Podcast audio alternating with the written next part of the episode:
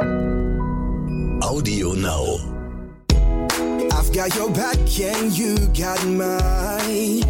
We're walking together, long roads and winding alleys, side by side.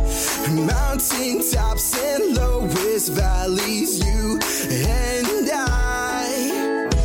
Herzlich willkommen bei Tierisch Menschlich, dem Podcast mit Hundeprofi Martin Rütter und Wissenschaftsjournalistin Katharina Adick.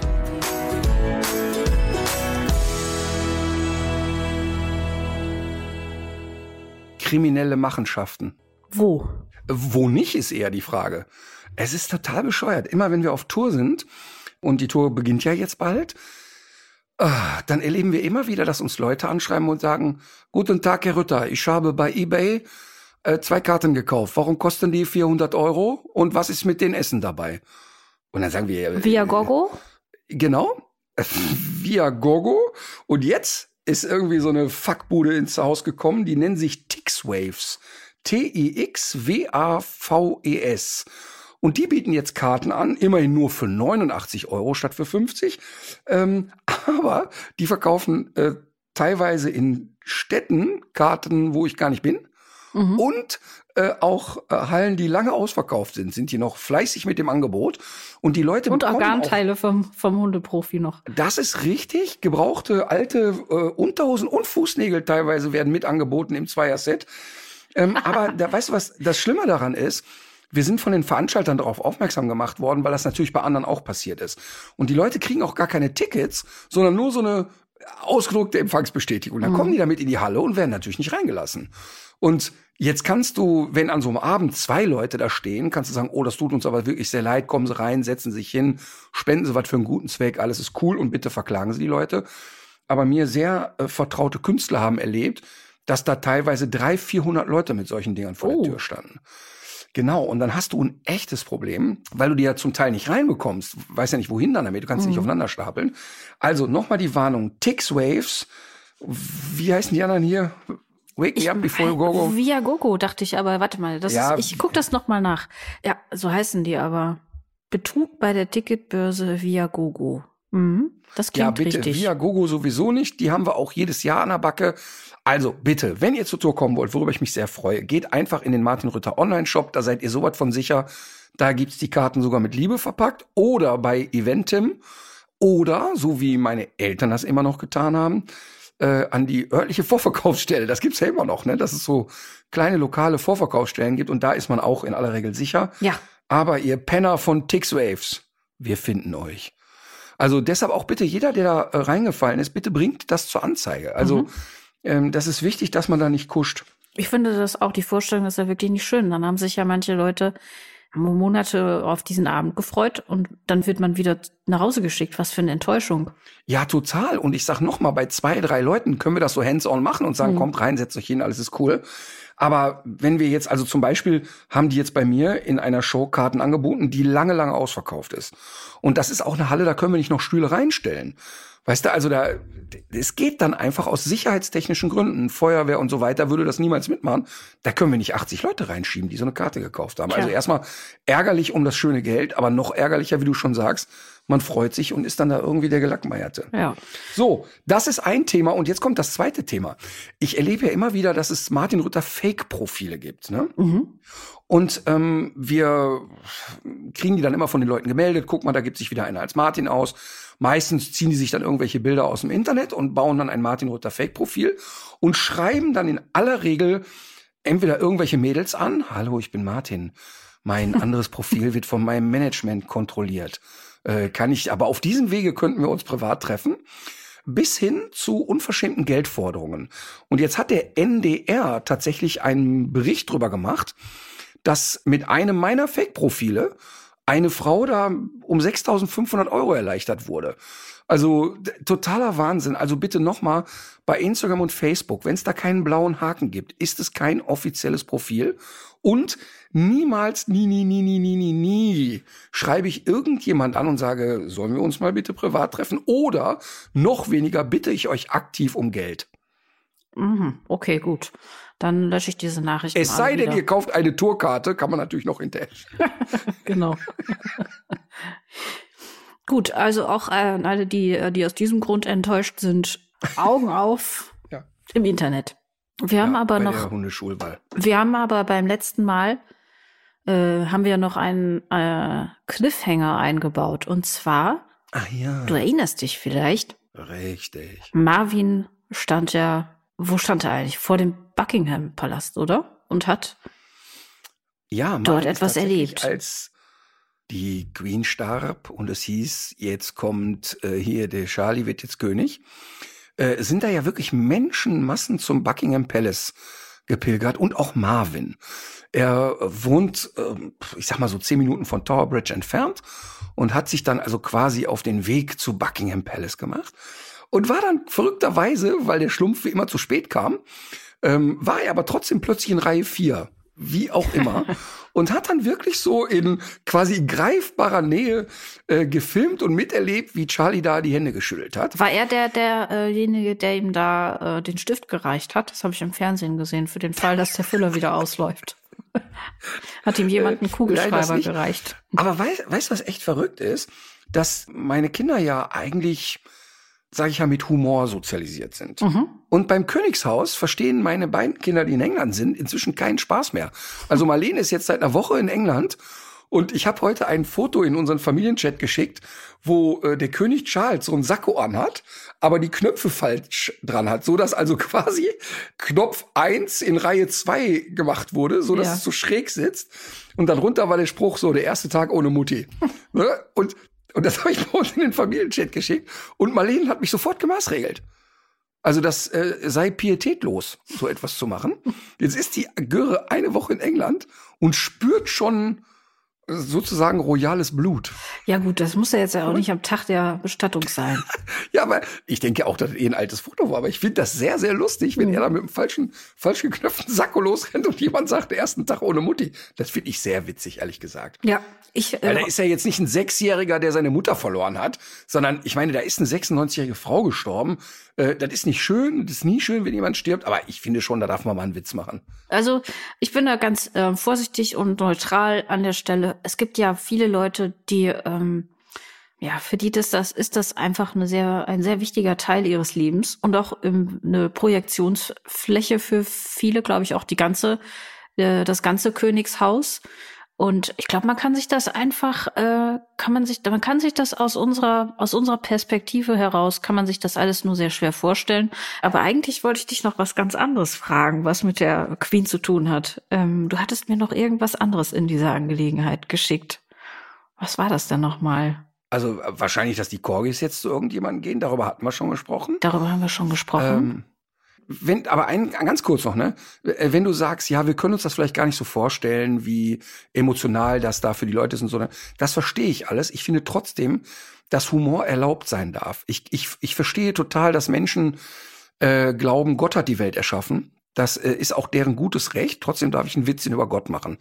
Ähm, die Frage ist ja immer, wie extrem muss es dann werden? Und ich finde, wenn ich mir über ein schräg geknöpftes Sakko von König Charlie keine Witze machen darf, äh, dann hört es irgendwie auf. Ja, ich finde auch. Also ich, äh, ich habe da heute auch drüber gelacht. Ich finde das auch nicht schlimm. Und weißt du, was ich auch nicht schlimm finde?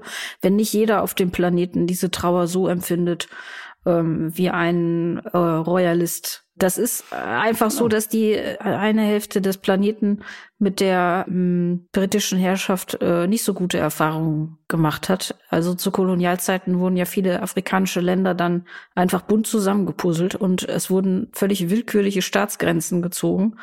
Und das hat bis heute seine Nachwirkungen. Und dass äh, man das jetzt nicht persönlich an der Queen festmachen muss, ist eine Sache, aber dass jetzt nicht jeder Mensch auf dem Planeten darüber so traurig ist, sondern dass insofern die Queen und auch ihre ganze Familie Projektionsfläche wiederum für was ganz anderes ist und vielleicht auch äh, sehr schlimme Erinnerungen hervorruft, muss man dann auch verstehen. Ja, und ich finde auch, man muss ja auch ein bisschen mit ein bisschen Selbsthumor unterwegs Ja. sein. Und ich glaube auch ehrlich gesagt, dass so ein Charlie, wenn der so ein, so ein äh, Bild sieht, auch insgeheim ein bisschen schmunzeln muss. Ich könnte mir das auch Ähm, Und man vorstellen. muss voll, voll. Also zum Beispiel war ich ja mal bei Switch, wurde ich ja mal parodiert als Hundeprofi. Ne? Mhm. Und der Martin Klempner hat das gemacht. Und da, da war so der Gag da dran, dass der Hundeprofi immer totale Angst vor Hunden hat. Also so, keine Ahnung, ich mache eine Anmoderation, kommt ein kleiner West Terrier und ich kletter da vor Angst die Zäune hoch und so, ne? Und ich fand das Potten lustig und ich finde es auch wirklich, dass da alles erlaubt ist. Und wir haben ja jetzt gerade dieses Wimmelbuch gemacht und der, ähm, der Zeichner, der Jannis, der hat mich gezeichnet und da natürlich auch die Plauze an keiner Stelle äh, geschönt, sag ich mal vorsichtig formuliert. Und der war sehr überrascht darüber, dass ich ihm nur reingeredet habe bei der Darstellung von Emma, weil es da war es mir wirklich wichtig, dass es, dass ich Emma wirklich wiedererkenne, so auch in ihren Charakterzügen. Ähm, und ich finde, das gehört total dazu, dass man auch über sich selber lachen muss. Und ich erzähle eine Geschichte, die ich heute äh, hatte, wo ich auch verstehe, dass jemand, der keinen Hund hat, denkt, ich bin vollkommen bekloppt geworden. Und zwar lag Emma auf eine bestimmte Art und Weise in ihrer Kutte, wie ich es besonders süß finde, einfach. Und die lag da und die hat tief und fest gepennt. Und ich merke jetzt, die wird jetzt zehn, dass die alt wird. Und jetzt nicht gebrechlich, aber die, die wird alt, das merke ich einfach. Unter anderem hat die halt jetzt einfach viel mehr Tiefschlaf als sonst. Und dann habe ich mir die angeguckt beim Schlafen und fand die so unfassbar süß dann in dem Moment. Und dann habe ich geheult, also jetzt nicht eine halbe Stunde geschluchzt, aber mir sind so Tränen runtergerollt, weil mir so bewusst wurde, ey, die ist schon zehn. Hm. Und die wird vielleicht statistisch 13,5 oder so und fand den Gedanken, dass ich irgendwann von diesem Hund Abschied nehmen muss, echt furchtbar. Und wenn darüber jetzt ein Witz, jemand ein Witzchen machen würde, dann selbst das könnte ich auch in gewisser Art und Weise aushalten, weil ich ja auch ein Stück weit verstehen kann, dass jemand, der keinen Hund hat, das auch ein bisschen schrullig findet. Ich finde nur, dass ein Witz oder Humor nicht, nicht boshaft sein darf. Mhm. Ich finde, man muss immer noch so ein, so ein, so ein gewisses Augenzwinkern erkennbar sein. Also, wenn jemand Witze machen möchte über meine Rührseligkeit, immer her damit. Sag mal, hast du irgendwie heute ein besonderes Licht oder so? Du hast so strahlende Augen. Ja, das ist Naturschönheit. Auch der äh, Heiligenschein, der über mir hängt, es ist alles kein Filter, es ist alles Natur. Aber was du für strahlend blaue Augen hast. Habe ich, äh, hab ich immer schon gehabt. Das sei ein Geschenk meiner Eltern. Ah. Die Queen übrigens auch, ne? Die hatte auch so schöne blaue Augen, hat Camilla noch gesagt. Hatte die? Also ganz ehrlich, ich, ich weiß nie, wer um mich herum welche Augenfarbe hat. Einfach nie. Wüsstest du? Emma. Ja, aber äh, ich gehe jetzt von braun aus mhm. wahrscheinlich. Mhm. Hat sie braune Augen? Ich glaube schon. Stimmt. Mhm. Aber sagen wir mal, das ist ja immer so der Moment. Ne? Also ich glaube, selbst wenn ich 30 Jahre mit einer Frau zusammenlebe, wenn die die Augen zumacht und sagt, welche Augenfarbe habe ich, dann müsste ich wahrscheinlich echt überlegen. Komisch, ne? Aber ich glaube, das geht allen Männern so. Gut möglich. Glaubst du, er wüsste es sofort? Mm, ja, glaub schon. Kannst du das nachher mal ausprobieren? oh, mal fragen. Naja, er weiß den Namen, ist ja auch schon mal was.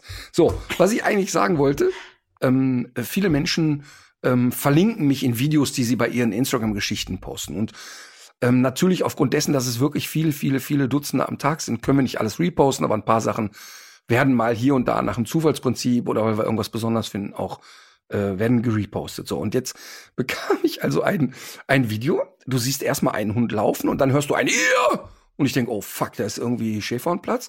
Und dann merke ich aber, es ist eine Frauenstimme und es ist vielleicht gar nicht so aggressiv gemeint. Der Hund war scheinbar nur weit weg. Okay. Dann kommt der Hund, Schnitt, nächste Video. Und dann siehst du einen Hund bei Fuß laufen, der sich dann aber so ein bisschen nach vorne schlängelt und dann kommt zum einen ein, finde ich schon nicht ganz sanfter Ruck an der Leine mhm. und ein ziemlich grobes so davorstellen und so abblocken. Und dann geht's weiter und das Ganze wiederholt sich ein, zwei Mal. Und ich denke, mein Gott, wieso bin ich denn jetzt in dem Video da äh, verlinkt? Warum eigentlich, ne? Mhm. Und dann gucke ich und dann äh, war das gar nicht irgendjemand anderer, der mich auf ein schräges Verhalten eines Menschen hinweisen wollte, sondern die Person selber hat mich da irgendwie verlinkt und fand das irgendwie ziemlich gut, was sie da macht. Und dann stelle ich fest, das ist eine Hundephysiotherapeutin. Der Hund war äh, am, äh, am Halsband oder am Halfter? Äh, am, am Dings. Am, Hals, am Halsband. Mhm. Am Halsband. Und es war doch eine wirklich, finde ich, sehr, sehr grobe Einwirkung. Und du siehst an dem Hund auch, wie er reagiert, dass er schon nicht nur eine grobe Einwirkung hinter sich hat. Mhm. Und ähm, ist aber ein sehr temperamentvoller Hund, der immer wieder dann auch nach vorne zieht. Da ist einfach nicht vernünftig Leinenführigkeit aufgebaut, finde ich jetzt nicht schlimm. Aber ich war so irritiert über diese, diese Wucht. Also verstehen wir uns nicht, nicht falsch, da ist jetzt nicht ein Hund schwerst misshandelt worden, aber es ist schon ein knackiger Umgang. Und das Ganze bekommt dann besonders so ein Geschmäckchen, wenn du siehst, sie ist Hundephysiotherapeutin. Mhm. So, und dann ist es ja immer noch so nach all den Jahren, dass mich solche Sachen so ein bisschen treffen. Und dann habe ich sie angeschrieben und gesagt, also warum? Und jetzt gerade doch, wenn man Physiotherapeutin ist, warum denn jetzt diese ziemlich ruppige Umgangsform? Und dann ging es aber direkt los. Nein, der Hund ist ausreichend bemuskelt. Also das war schon mal eine, ein Argument dafür, dass man das ja machen kann. Und ähm, sie wäre in einer unserer Hundeschulen gewesen und da hätte es ja keiner hingekriegt. Da wäre sie halt zu einer anderen Hundeschule und jetzt wäre es eben alles so prima. Und hat dann noch so ein paar Screenshots geschickt von unseren Hundeschulen, was da alles falsch gelehrt wird und warum das überhaupt alles schädlich ist und so. Also das heißt, da arbeitet jemand, der ja, ich meine, als Physiotherapeut kennst du ja im Idealfall auch die Anatomie und mhm. was passiert da und so, mhm. geht grob mit einem Hund um und hat also für sich die Erklärung, naja, der Hund ist ausreichend bemuskelt, mit dem kann ich das machen, um dann aber in der nächsten Nachricht ähm, zu sagen, aber so schlimm war es ja eigentlich nicht. Das ist dann so der Moment, wo, wo es dann bei mir kippt und wo ich dann merke, alles klar, sofort die Energie wieder rausnehmen, sofort für sich auch einen Punkt machen. Also für mich ist dann sofort klar, ist nicht belehrbar. Kannst mhm. also überhaupt mhm. nicht mit in den Diskurs gehen. Aber ich finde das echt krass, ehrlich gesagt, wenn jemand, der Physiotherapeut ist, der ja total wissen muss, wie ein Hundekörper funktioniert, das dann noch so schön redet. Also mich hat das ziemlich getroffen, ehrlich ja. gesagt. Und äh, du hattest ja gerade, du hast ja gerade gesagt, dass du dem Hund angesehen hast, dass, äh, dass das nicht das erste Mal gewesen ist. Woran nee. Machst du sowas dann fest? Naja, ein Hund, der die Erwartungshaltung hat, an der Leine kommt gleich irgendwas. Der, der geht ja schon immer, wenn der, also dieser Hund, diesem Hund ist beigebracht worden, pass auf, wenn du nach vorne gehst, dann gibt's irgendwie Ärger. Da will ich gar kein Szenario draus machen. Aber du mhm. siehst, der Hund ist halt sehr energiegeladen, geht nach vorne, sie reagiert und sofort gehen die Schultern hoch, der Kopf runter und einen Schritt nach hinten. Und dann merkst du aber, ach, das Temperament geht durch, der Hund geht wieder nach vorne und das Ganze wiederholt sich mehrmals. Er hat einfach Erfahrung darin mhm. und man hat eben da verpasst, dass man sozusagen die Energie dieses Hundes in eine andere Richtung kanalisiert. Das finde ich alles nicht schlimm. Viel schlimmer finde ich, wenn ich mir dann ja die Mühe mache und ihr eine, eine Nachricht schicke und spreche und sage, guck mal, warum denn eigentlich so grob? dass sofort das Aggressionsmodell losgeht. Ja, ich war in der Ritterhundeschule, war alles Mist, die haben das gar nicht hingekriegt. Gott sei Dank bin ich zum Konkurrenten mhm. gegangen, der konnte das alles viel besser. Wo du sagst, aber warte mal eben, es geht doch gerade um eine ganz andere Thematik. Und, ähm, Aber das ist dann die Verteidigungshaltung, weil du dadurch, ja. dass du das schon als grob bezeichnest, für die Leute sich dann mit dem Rücken zur Wand und dann ist es einfacher, um sich zu beißen, als das vor sich selber ja auch zu erkennen, dass man dem Hund möglicherweise geschadet hat. Das ist ja eigentlich so mit äh, das, das Härteste, was man mhm. für sich erkennen kann. Das stimmt, aber da kann ich mal ein Gegenbeispiel nennen, wie man auch damit umgehen kann. Ich stand heute ich war heute mit dem Axel spielen, also Golf spielen, und wir standen auf dem Parkplatz rum und haben uns wie immer so nach der Runde noch so ein bisschen unterhalten. Und dann haben wir uns auch logischerweise über Marlene unterhalten und wie das jetzt ist, dass sie nicht da ist und so. Und dann habe ich so ein Geschichtchen von Marlene erzählt, als sie vier war und sich geweigert hat, weiterzulaufen.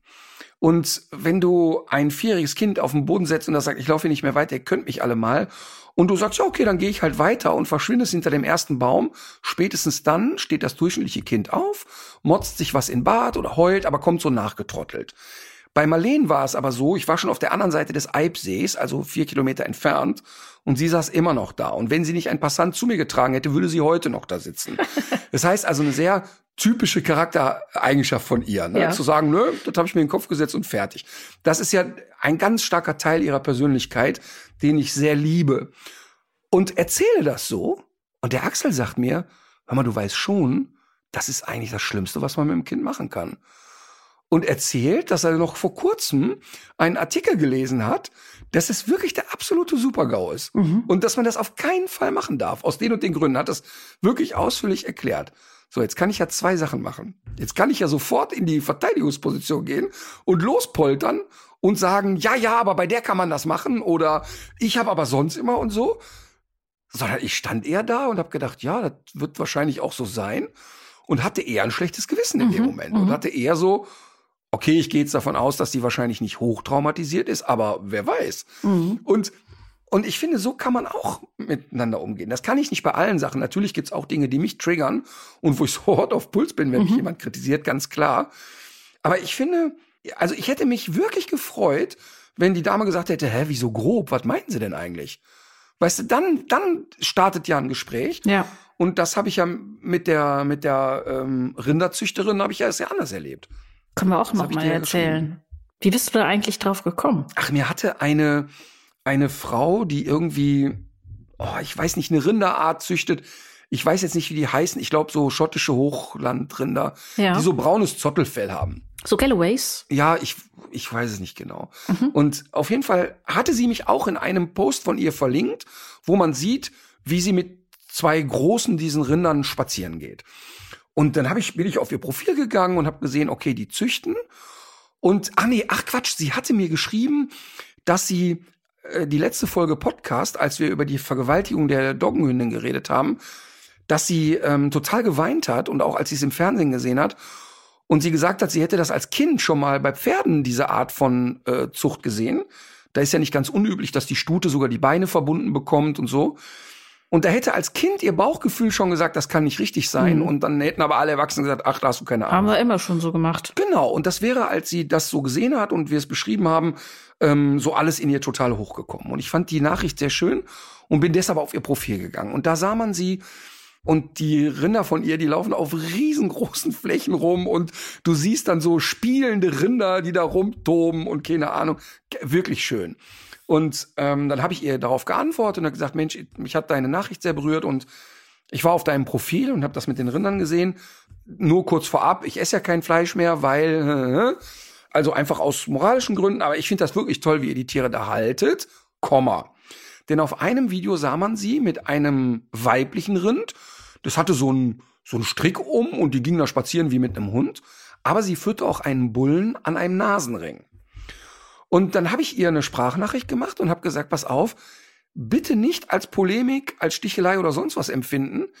Ich frage mich aber, wenn ich so ein Bild sehe, dass ein Bulle da einen Nasenring hat, das ist irgendwie für mich, mein Bauchgefühl hat da irgendwie ein Problem. Warum muss das so sein?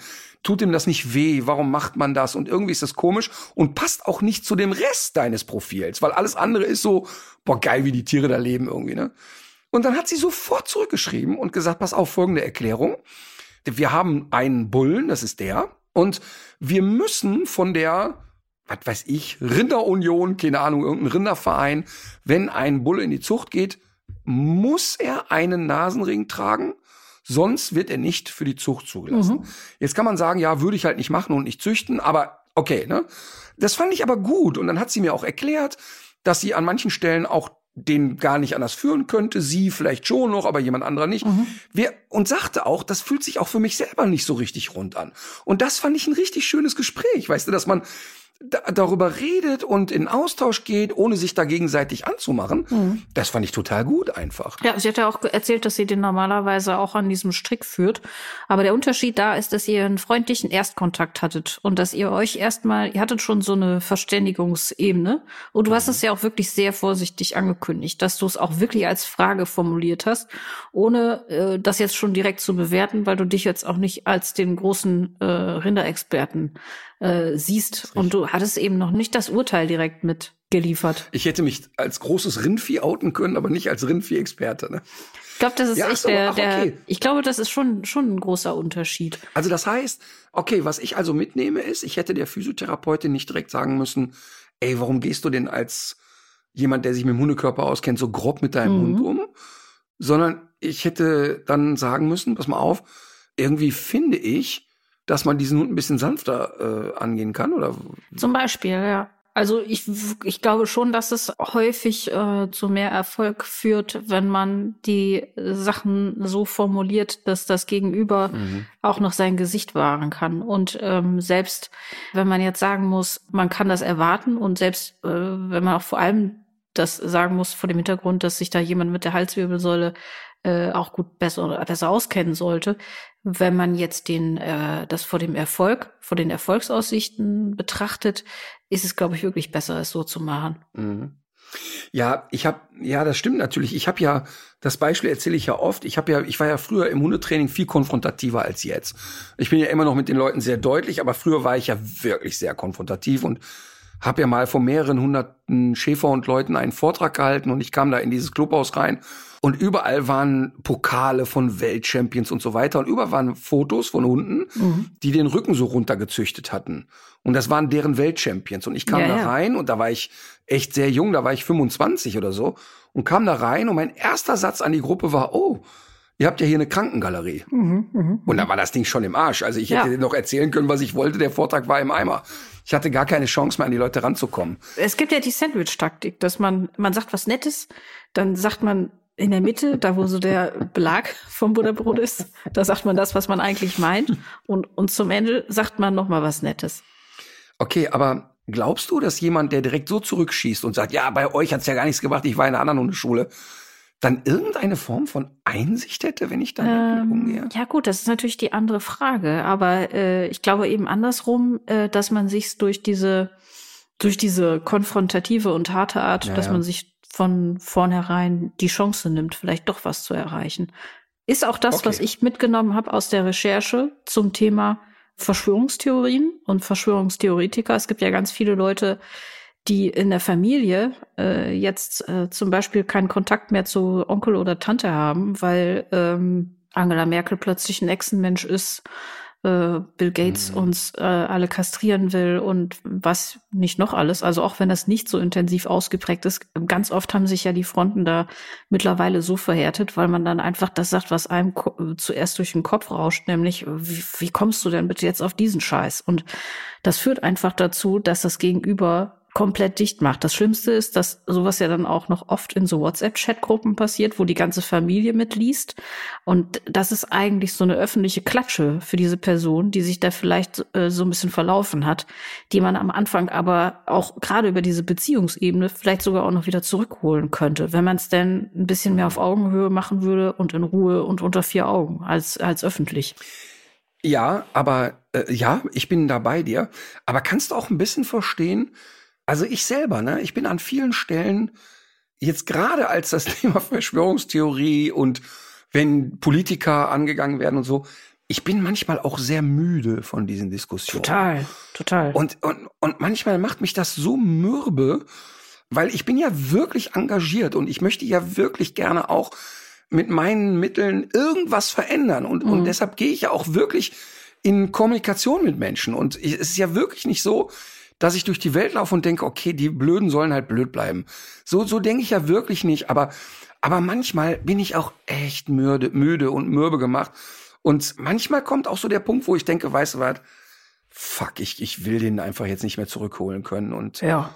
ähm, Man kann, man kann ja auch nicht alle retten. lassen. Man kann ja auch nicht alle retten. Ja, ich habe ich hab das ja tatsächlich im erweiterten Bekanntenkreis, also mit jemandem, mit dem ich auch schon mal im Urlaub war und so. Ähm, Freundschaft wäre jetzt vielleicht zu viel gesagt, aber ein Typ, der sonst wirklich auch das Herz am rechten Fleck hat. Also auch mit dem vielen Geld, was er hat, auch viele Sachen und gute Sachen macht und so. Also auch sich für äh, Kinderhospize einsetzt und und wirklich jemand ist, den kannst du nachts um drei wecken, dann ist der da. Ne? Also echt ein eigentlich ein guter Typ, aber immer mehr und mehr und mehr kommen da so rechte Gedanken aus seinem Kopf. Und wenn ich dann so in, in seinem WhatsApp-Status so Sachen lese wie, aha, so ist Deutschland. Die mit dem Geld wandern aus und die wir alle reinholen, haben kein Geld und wollen unseres. Da könnte ich auf die Tastatur kotzen oder ins Smartphone reinkotzen. Und ich habe dann mehrmals versucht, auch in persönlichen Kontakt zu treten und zu sagen, hör mal, das ist irgendwie, ich krieg da echt Schwierigkeiten mit, weil. Und dann kommt immer, ja, aber nee, nee, also so war es dann ja auch nicht gemeint. Und dann kommt es aber trotzdem irgendwann wieder. Und ich finde, irgendwann kommt auch der Punkt, wo man sagt, also ich jedenfalls möchte mich dann auch ein Stück weit davon abgrenzen und auch einfach sagen, da gibt's diese schöne Blockieren-Taste, ich sehe dann nichts mehr und kann auch mal jemanden schön aus meinem Kreis rauslassen. Ja, ist auch gut, finde ich auch total vertretbar und ist aber manchmal vielleicht ein bisschen schwieriger, wenn die verwandtschaftlichen Verhältnisse noch enger sind, Ja, wenn es Also die eigenen komm- Kinder sind, dann ist es ganz schwer. zum Beispiel. Gott sei Dank, also Gott sei Dank, Gott sei Dank, Gott sei Dank, ey, das kann ich wirklich ausschließen. Aber das ist ja wirklich äh, auch für Eltern eine spannende Frage. Ne? Du wirst morgens wach, dein Kinder rechtsradikal. Das ist ja, ähm, und das kann alles passieren, ne? Also das ge- geht alles in alle Richtungen. Ey, der Gedanke, dass der Marvin morgens wach wird mit einer Bomberjacke und mit einem Hakenkreuz auf der Stirn tätowiert, das wäre ein wirklich sehr spezieller Moment. Die Kinder sind aus dem Alter raus, würde ich doch mal behaupten. Außerdem, ich glaube, so funktioniert es dann doch nicht, dass das von heute auf morgen passiert, oder? Nein, nein, aber, aber trotzdem entgleiten ja auch Kinder mal. Ne? Also Ja. wenn jetzt, der, guck mal, der Moritz ist 19 und ich habe doch gar keinen, also no fucking idea, wie der seine Wochenenden gestaltet, was der so macht. Ich kann da im Groben vielleicht mal nachhaken, aber ich meine, wenn der da jetzt mit komischen Leuten heimlich rumhängt, hätte ich ja gar keinen Einfluss drauf. Und ich sag mal, wenn der jetzt eine verquarzte Theorie am Tisch vertritt und sagt, nee, ich weiß es jetzt genau, die Erde ist eine Scheibe und äh, sich eine Reichsbürgerflagge auf den Kopf hängt, dann was willst du dann machen? Ich meine, da kannst du nur, in, also da kann ich ja nicht die Nummer löschen, da muss ich ja ins Gespräch gehen. Ach, du könntest bestimmt, du würdest bestimmt so unangenehm werden und du wärst so penetrant. Äh, das traue ich dir absolut zu. Das, das würdest du schon wieder in den Griff kriegen. Ich glaube ja, mit, mit, äh, also bei Kindern kann ich die Erfahrung sagen, ab da, wo du anfängst, in irgendeiner Art und Weise äh, Druck zu machen oder deine Welt aufzuschwatzen, ist es sowieso vorbei. Ja, du könntest ja, du könntest ja auch in eine andere Richtung gehen. Du könntest ja Dinge tun, die, äh, die denen dann wiederum sehr, sehr unangenehm wären. Naja, das mache ich ja schon oft genug, aber ähm, aber, aber das zum Beispiel habe ich mich auch mal mit einem Kinderpsychologen drüber unterhalten. Der sagt ja, wenn die Eltern weniger spießig sind als die Kinder, ist das für die Entwicklung der Kinder meistens eine Katastrophe. Mhm.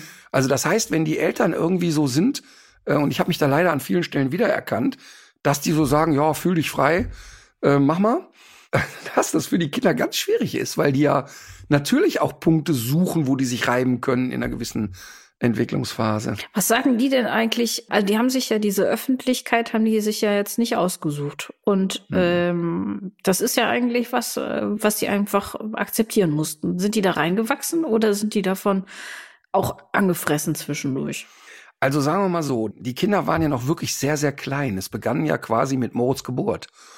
Also der Marvin war dreieinhalb oder so, als Fernsehen losging und alle anderen sind ja damit reingewachsen. Aber da ging und ja der, der Hype ging ja erst noch ein bisschen später los, oder? Das ist doch. Ja, ja, aber ich kann dir wirklich sagen, als damals Couch für alle Fälle kam, habe ich das unterschätzt. Da habe ich gedacht, ey, das dritte Programm, jetzt wird morgen beim Supermarkt meiner sagen, ach, der Herr Nachbar war im Fernsehen. Mhm.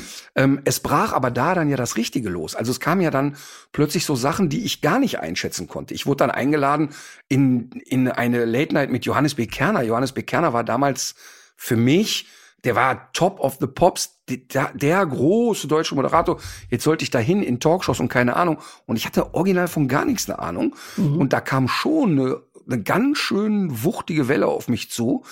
Ähm, und du hast aber natürlich recht, so der, der echte Hype, der ging vor zehn Jahren los, als die Live-Programme im Fernsehen mhm. ausgestrahlt wurden. Und da ging es dann noch mal viel wuchtiger. Aber sagen wir mal, ich habe ja die Kinder immer sehr aktiv rausgehalten aus der Öffentlichkeit. Also ich bin nicht mit den Kindern irgendwo hingegangen. Es gab keine, damals gab es noch kein Facebook, kein Instagram und ich war da auch sowieso immun dagegen, Home Stories zu machen, egaler bunte Bild und den ganzen Burdermüll und Springer und keine Ahnung, habe ich ja alles nicht mitgemacht. Und, Aber du sprichst ja ähm, schon im Podcast auch äh, über deine total. Kinder. Mhm. Und das habe ich auch immer gemacht. Ich habe also auch schon vor 15 Jahren in Talkshows über die gesprochen und habe aber die Dinge mit denen im Vorfeld auch besprochen. Also das heißt, zum Beispiel habe ich ja mal als in einem der Programme habe ich ja eine Nummer über Marvins Pubertät erzählt mhm. und habe Marvin da aber derart übertrieben dargestellt, wo man sagen kann, da stimmt dir am Ende nicht mal mehr der Kern. Ja. Ähm, und da habe ich mit Marvin drüber geredet, bevor die Geschichte kam und und habe tatsächlich gesagt, ist es okay für dich. Und wenn der mit 14, 15 gesagt hätte, machst du ein Rad ab, dann wäre die Nummer weg gewesen. Das habe ich schon immer auch mit denen im Austausch gemacht.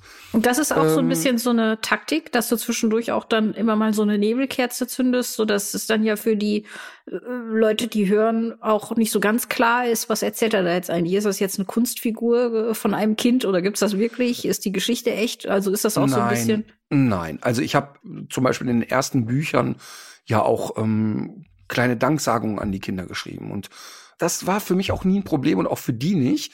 Und jetzt ist es zum Beispiel so, ich hätte heute überhaupt keine Hemmungen mehr, wenn jetzt, keine Ahnung, irgendeine Filmpremiere ist und Marlene würde sagen, oh, wir können zur Filmpremiere Ostwind, gehen wir mal dahin, würde ich Marlene einfach mitschleppen. Ich würde natürlich nicht über einen roten Teppich latschen, das mache ich ja nicht mal alleine. Aber wenn dann jetzt mal ein Foto auftauchen würde, wäre das für mich kein Grund äh, zur Hysterie. Mhm. Sie hat ja nach wie vor das Recht am eigenen Bild. Also wenn ich jetzt mit Marlene fotografiert würde, dürfte eine Zeitung die Marlene ja gar nicht veröffentlichen. Die müssten die pixeln. Das, das, brichst du erst auf, wenn du sie mehrmals aktiv mitnimmst. Also wenn ich die jetzt drei, vier Mal aktiv zeige, ich gehe jetzt auf irgendeine Gala und sage, hier darf ich vorstellen und gebe noch zwei mhm. Interviews mit ihr, mhm. dann ist dann ist die Luft raus irgendwann. Aber das das mache ich ja nicht. Und ich habe schon das Gefühl, dass die Kinder im Kopf haben, dass wir ein großes Maß an Privatsphäre geschützt haben. Aber ähm, natürlich werden die ständig auch damit konfrontiert. Es gibt eigentlich keine Situation in deren Leben, spätestens dann, wenn die ihren Nachnamen sagen, ist es natürlich rum. Mhm. Also kommen neu auf eine Schule, die gehen in einen Sportverein oder habe ich hier im Podcast die Geschichte mal mit Marvin im Urlaub erzählt? Nee. Oder äh, äh war das dieser Cluburlaub oder ähm, ja, ja. mit dem Maskottchen? Nee, nee, nee, nee, wo, wo, wo Marvin da quasi mit einem Mädchen angebandelt hat im Urlaub ähm, auch in so einer Ferienanlage und das war wirklich sehr lustig und sollten am Abend äh, Eltern gegen die Animateure Fußball spielen und und ich hätte da wirklich rasend gerne mitgespielt, aber das gebe ich mir dann echt nicht, weil das ist dann nur Deutsche und da, da weiß ich ja selber, also das, das habe ich mir da nicht gegeben. Okay, wir gehen aber dahin zugucken. Und dann saß ich halt mit den Kids da und Marvin war da ich sag mal 16, vielleicht war der auch 15, eher 16, ne? War dann da irgendwie mit so einer Gruppe anderen Kids unterwegs und Jugendlichen und hatte da irgendwie so sich für ein Mädchen interessiert und umgekehrt. Und jetzt passierte also Folgendes. Marvin versucht dann nicht so offensiv mit dem Nachnamen zu hausieren. Und mhm, mhm, bei so einem Urlaubsflirt ist es ja meistens sowieso egal. So, pass auf, jetzt passierte Folgendes. Wir saßen also auf so einer Tribüne, sind so fünf, sechs so kleine Tribünen. Und wir saßen da und Marvin kam also mit so einer Gruppe Jugendlicher um die Ecke und unter anderem mit diesem Mädchen. Und die Gruppe splittete sich so auf und verteilte sich und Marvin sah uns und dachte, ach, setzte sich halt so zu uns. Jetzt passiert Folgendes. Dieses Mädchen erkennt mich so auf zehn Meter Abstand und wird komplett hysterisch. Komplett. Und sagt 30 Mal zu Marvin, da sitzt der Martin Rütter, da sitzt der Martin Rütter. Oh Gott, da sitzt der Martin Rütter. Und dreht sich quasi mit dem Rücken zu uns und tut so, als wenn sie Selfies von sich macht und fotografiert mich. Mhm. Und du siehst, wie in Marvins Kopf macht Bing, Bing, Bing, Bing, Bing. Wie gehe ich damit um? Was mhm. sag ich jetzt? Mhm. Und sie immer weiter läuft weg, stupst ihre Mutter an und macht da irgendwie noch fünf Leute verrückt um sich herum. Und Marvin steht da und hat no fucking idea. Was mache ich denn jetzt? Wenn ich jetzt sage, ja, das ist übrigens mein Vater, da kann ich den ganzen Urlaub, das ist der ganze Urlaub im Eimer, das kann ich nicht bringen. Mhm. Wenn ich es aber nicht sage und es wird vielleicht was bisschen Ernsteres draus, ist es ja auch blöd. Mhm. Und du konntest richtig sehen, wie der arme Kerl so in der Mitte steht und die Rauchschwaden aus seinem Kopf kam. Das tat mir natürlich total leid für den. Ne? Das war natürlich eine blöde Situation. Ja, was hat er dann gemacht? Ach, ich glaube, dass er da einfach, ich meine, ich weiß nicht 100 Prozent, aber ich glaube, dass er einfach so weitergelatscht ist und so getan, als, als wüsste er von nix quasi und hat dann, ach ja, genau, genau, er ist, genau, er ist mit zwei Jungs weiter und hat so noch den ganzen Abend irgendwie versucht, das aufrechtzuerhalten und dann war es am nächsten Morgen beim Frühstück natürlich um weil wir da saßen. Aber, aber das sind natürlich so Momente, wo du merkst, dass das ist natürlich schon manchmal auch eine Einschränkung für die. Mhm. Mhm. Ne, jetzt keine dramatische Einschränkung. Ich bin ja jetzt kein erstmal kein Superstar und auch natürlich niemand, wo die Kinder sagen, oh Scheiße, wenn äh, meine Mama ist Alice Weidel. Ach du Scheiße, mhm. so ist es ja auch nicht. Ne? Aber es ist, ich merke, dass die es eigentlich immer vermeiden. Wenn sie es irgendwie vermeiden können, dann tun sie es auch ich stelle es mir schon ziemlich, ähm, ziemlich abgefahren vor, weil du einerseits ja da reinwächst und äh, auf der anderen Seite immer wieder so neue Konstellationen erlebst, so dass dann plötzlich ein Thema ist, äh, obwohl eigentlich gerade ganz andere Sachen Thema sind. Ja, voll. Und ähm, es passiert natürlich dann auch jetzt, sagen wir mal, wenn die Jungs irgendwie ein Mädchen kennenlernen und dieses Mädchen ist schon safe damit, weil die das schon längst weiß oder kennen sich vielleicht sogar von der Schule. Und jetzt ist so das erste Mal, wir gehen zu den Eltern. Mhm. Und dann haben die Jungs wirklich erlebt, dass es den ganzen Scheißabend nur darum ging. Und mhm. die auch gar nicht so aus der Situation rauskamen und die anderen mhm. Eltern offensichtlich auch gar nicht so richtig einschätzen können, wie distanzlos das ist und wie, mhm. wie unangenehm das dann für die Jungs ist, weil das ist ja, äh, für meine Kinder ist ja das, was ich mache, nicht besonders. Ja. Also die haben ja nicht im Kopf, also die finden schon cool, was ich mache, glaube ich, aber es ist jetzt nicht so, als die kleiner waren, die fanden Eltern cool, wo der Vater Feuerwehrmann ist. Mhm. Aber ja, ich, Hundetrainer. Mhm. War jetzt nicht so, dass man sich da ein Schild auf den Kopf setzt und sagt, hier, ne, mein Vater, der kann einem Labrador Sitz beibringen. So, so war das ja nie. Ich habe am Samstagabend hab ich einen großen Filmklassiker gesehen. Äh, über dessen Aktualität ich äh, wieder sehr erstaunt war. Bis heute ist das wirklich eine aktuelle Geschichte. Und zwar war das kein Pardon. Hast du bestimmt auch schon mal gesehen, ne? Der lustige Glückshase mit Heinz Wäscher. Und kannst du dich noch an diese äh, Szene erinnern? Habe Kerkeling fängt ja als Kabelhilfe an, wird da auch dementsprechend behandelt. Er ist wirklich der kleinste Fisch da und äh, ganz, ganz unten in der Nahrungskette Heinz Wäscher, der altgediente Showmaster, dem sie alle wirklich zu Füßen liegen. Und ähm, Heinz Wäscher bestellt dann äh, eine große Packung Correga-Tabs, die äh, damals 65 D-Mark gekostet hat. Habe Kerkeling geht die natürlich äh, kaufen, überschlägt sich dabei fast, kommt zurück, will sie Heinz Wäscher übergeben. Heinz Wäscher flirtet aber gerade mit einer der jungen Tänzerinnen und sagt, bist du bekloppt? Ich brauche doch keine Correga-Tabs, ich habe doch kein Gebiss. Also nimmt er diese äh, Packung Correga-Tabs wieder mit nach Hause, mit in sein Zuhause. Er lebt ja noch bei seinen Eltern mhm. äh, und seiner, nee, Großeltern und, und Mutter, so viel ich weiß, genau. Und mhm. dann stellt sich plötzlich für die heraus, dass diese Correga-Tabs Heinz Wäscher gehören. Kannst du dich daran noch erinnern? Voll, voll. Und Hysterie. Hysterie. Mit absolute Hysterie und auch mit welcher Andacht dann diese Packung festgehalten wird. Und so ähnlich stelle ich mir das jetzt gerade vor. Und Aber du bist Heinz Wäscher in dieser Geschichte. Ich bin Heinz ich Wäscher. Ich sag's, wie es ist. Ähm, und ich kann dir wirklich nur sagen, den Film Kein Pardon. Jeder, der wissen möchte, wie eine öffentlich-rechtliche Studioproduktion vonstatten geht. Das ist nichts, was in diesem, in diesem Film zu sehen ist. Ja, aber wieso ist auch nur öffentlich-rechtlich? Das, das, das, das, passt doch auf das ganze, äh, ganze ja, äh, System. Okay, ich, also das habe ich schon okay. auch bei den Privaten in dieser Form äh, erlebt. Okay, wie eine, wie eine große TV-Show gemacht wird. Mhm. Und was da hinter den Kulissen und wie das so abgelaufen das ist nichts in diesem Film, ist eine einzige Sekunde übertrieben. Nee. Es ist wirklich nur gut beobachtet und ich kenne auch niemanden, der beim Fernsehen arbeitet, der diesen Film nicht liebt. Mhm. Alle lieben kein Pardon, weil es eins zu eins so ist und ich könnte wirklich, ich könnte wirklich tausende Seiten füllen und du genauso mit Geschichtchen von sich schlecht benehmenden Moderatoren äh, oder der immer zu spät kommende Tonmann, der sich gerade noch eine Kippe dreht, eigentlich in der Band Bassgitarre spielt und so weiter und so fort. Der auch dieses, wenn der dann immer sagt, ja, aber der Glückshase ist äh, 100 Jahre da die Treppe runtergekommen, ne? Und warum ja. kommt er jetzt von links und warum nicht rechts? Das ist so gut beobachtet. Also können wir schon direkt als Tipp des Tages mitnehmen, kein Pardon. Auf jeden Sensationeller Fall. Film. So, kommen wir doch noch mal zu einem Thema, über das wir heute aus gegebenem Anlass sprechen wollen. Und zwar mal wieder äh, von der Stiftung Warentest ähm, eine Untersuchung zum Thema Schadstoffe im Hundespielzeug.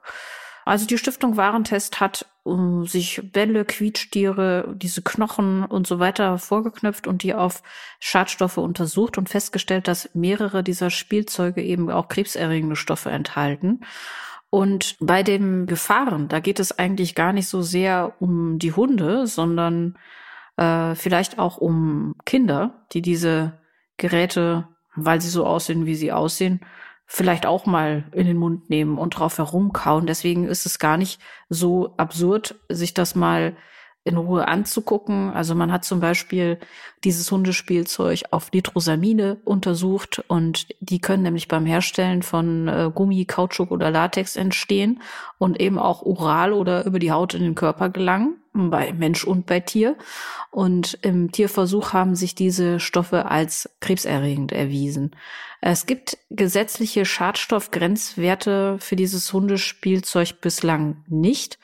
Und ähm, deswegen finde ich das eigentlich auch sehr sinnvoll, dass man sich das mal so angesehen hat. Und im Ergebnis mhm. äh, wurde ja dann auch wirklich einiges gefunden, was durchaus auffällig war. Ähm, ich habe mir auch mal diesen Artikel bei Stiftung Warentest angeguckt und ich finde ganz gut, dass da wirklich ganz konkrete Produkte aufgeschlüsselt sind, die dann auch eben in Bezug auf die Schadstoffbelastung bewertet werden. Und da gibt es zum Beispiel diesen Kong Classic, wie man den tatsächlich sehr häufig sieht, so ein rotes äh, mhm. Ding, was so ein bisschen so aussieht wie so eine große Made. Das hat irgendwie wie so drei so Glieder. Und dieser Kong hat zum Beispiel die Note mangelhaft bekommen. Äh, dann auch das gute alte Gummihuhn von Zoo Royal.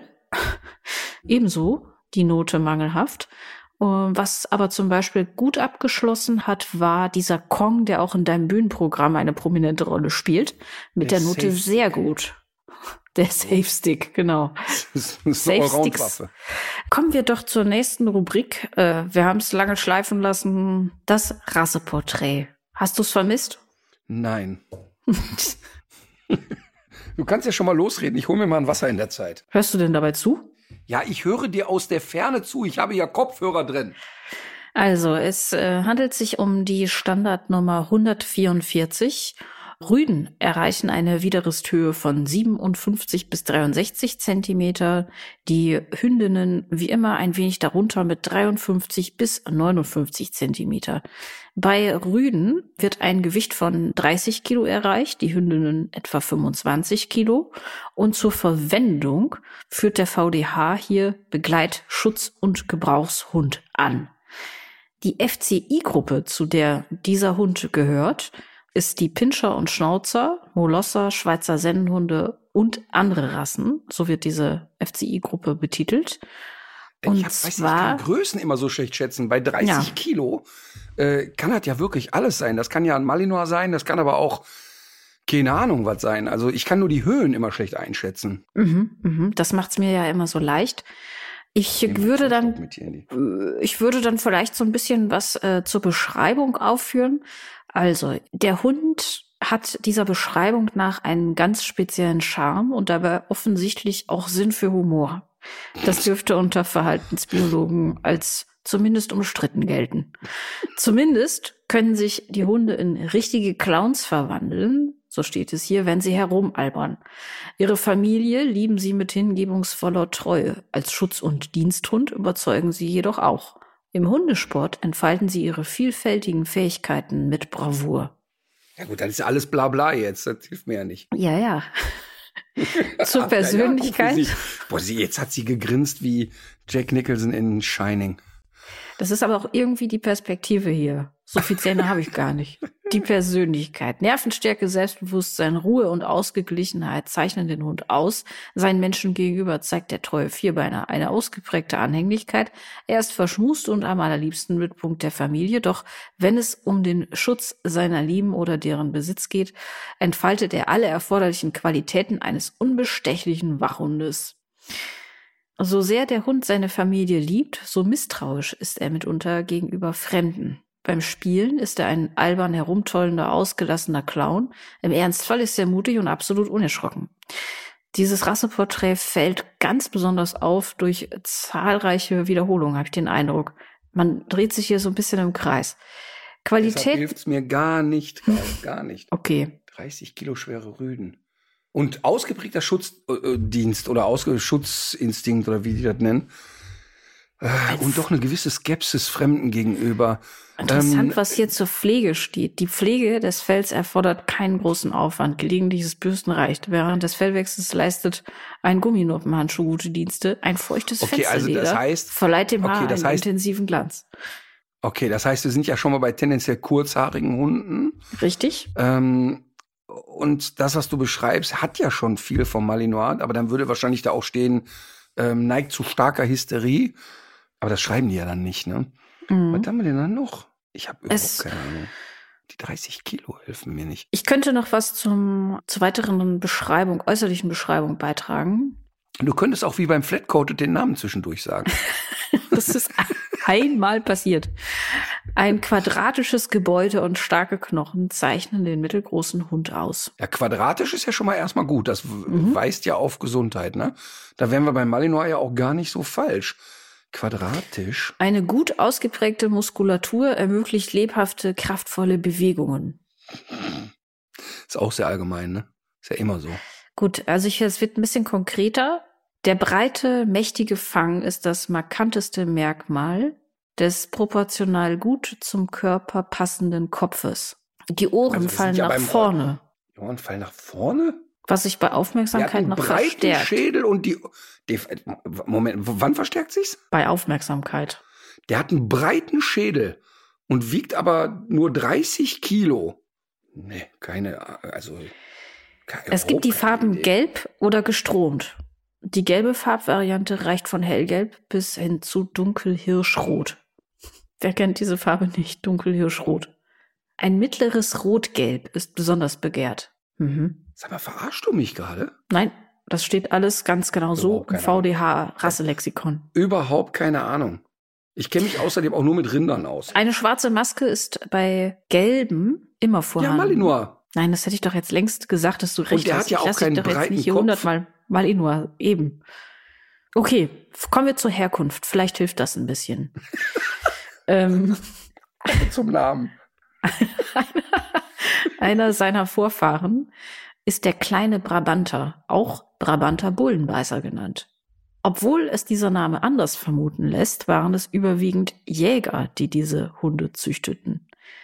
Sie setzten die kräftigen Vierbeiner ein, um wehrhaftes Wild festzuhalten. Ein breites Maul mit ebenso breitem Zahnstand ist eine wichtige Voraussetzung, um ein So Wildschwein langsam zu macht's packen. mich aggressiv. Wildschwein packen? Hier, was? Da nur Hunde verpaart wurden, die diese Eigenschaften optimal erfüllen, entstand ein Vierbeiner mit breitem Fang und dem typischen aufgestülpten Nasenschwamm. Also bei, bei Wildschweinepacken bin ich immer sofort beim Dogo Argentino, aber die Farben passen alle nicht, das Gewicht passt nicht. Keine Ahnung. Okay, es fängt mit B an. Und es hört mit Ochse auf. Also jetzt bitte. Was? Also, entschuldige mal eben, das ist ja wirklich eine totale Fehleinschätzung. Der, also, ja, das kann ja alles da, sein. das war doch, da war Das jetzt macht doch jetzt den Reiz Skepsis- dieses, das war doch diesen, das macht doch den Reiz dieses Rasseporträts aus, dass diese Beschreibung oft so sehr an dem vorbeischießen, was du erzählen würdest, dass es für dich sogar schwer wird, überhaupt zu erraten, um welchen Hund wir äh, sp sprechen, über welchen Hund. Und noch eine kurze Sache. Hast du da Mhm. nicht was von gelb erzählt oder gestromt? ja, Was ist denn mit den braunen Boxern da? Ich Ach so, glaube, das die würden die, komische Rehkastanienfarbe da oder ich glaube auch dunkelhirsch, das ist das dunkelhirschrot oder auch das rotgelb. dunkelhirschrot. Ja, Die haben ja stimmt. für alles ihre eigenen Vokabeln. Okay, okay, ich hätte es wissen können. Mhm. Aber manchmal, das ist, ich bin auch blöd. Ich beiß mich dann an so Kleinigkeiten fest, weil wenn der Boxer eine Sache nicht ist, dann ist es Skepsis Fremden gegenüber. Das sind total aufgeschlossene Hunde, die wirklich eher über Tische und Bänke gehen und an jedem hochklettern und Gas geben. Mhm. Ganz weit weg von skeptischen Hunden, aber ganz, ganz, ganz weit weg. Bin schon mal doll beschimpft worden jetzt vor kurzem wegen eines Boxer oder wegen Boxer. Warum? Hm. Ich weiß nicht, ob es bei die Welpen kommen waren oder bei äh, Hundeprofi Rütters Team. Da gab es auch einen Boxer und dann habe ich erzählt, ja, ui, ach, sind ja nicht so ganz fit. Und dann ging's los. Ui, ui, ui, ui, ui, ui. Dann kam die Boxerfraktion. Ruhig mal Schnauze halten, wenn man keine Ahnung hat. Also mein Boxer, da kann man aber drei Stunden Fahrrad mitfahren. Ja, das stimmt auch alles. Aber ähm, und ursprünglich war der Boxer auch mal ein sehr ausdauernder, sehr kraftvoller Hund, der wirklich auch sehr energisch nach vorne gehen konnte und der auch sehr belastbar war. Aber auch beim Boxer haben wir ja aktuell unfassbar deformierte Schädel, Überbiss, Unterbiss, Nase, bis zur Unkenntlichkeit nach hinten gezüchtet, äh, unfassbare Zahnfehlstellungen, Riesenprobleme mit den Augen. Also echt schade drum, weil das eigentlich Hunde sind, ich sage jetzt mal über optischen Geschmack lässt sich ja immer streiten, aber eigentlich echt Hunde sind, die und deshalb muss ich mal kurz sagen, dieses mit dem Clownhaften kann ich tatsächlich jetzt sogar auch ein bisschen unterschreiben, die wirklich Ich auch. Ich kenne zwar So- nur zwei, aber für die würde ich das auch, für die würde ich das auch Mhm. äh, unterschreiben. Und das Clownhafte kann ich auch erklären, weil die in allem, was die machen, sehr übertrieben sind. Das heißt, wenn die Spielverhalten zeigen, sind die völlig overacted.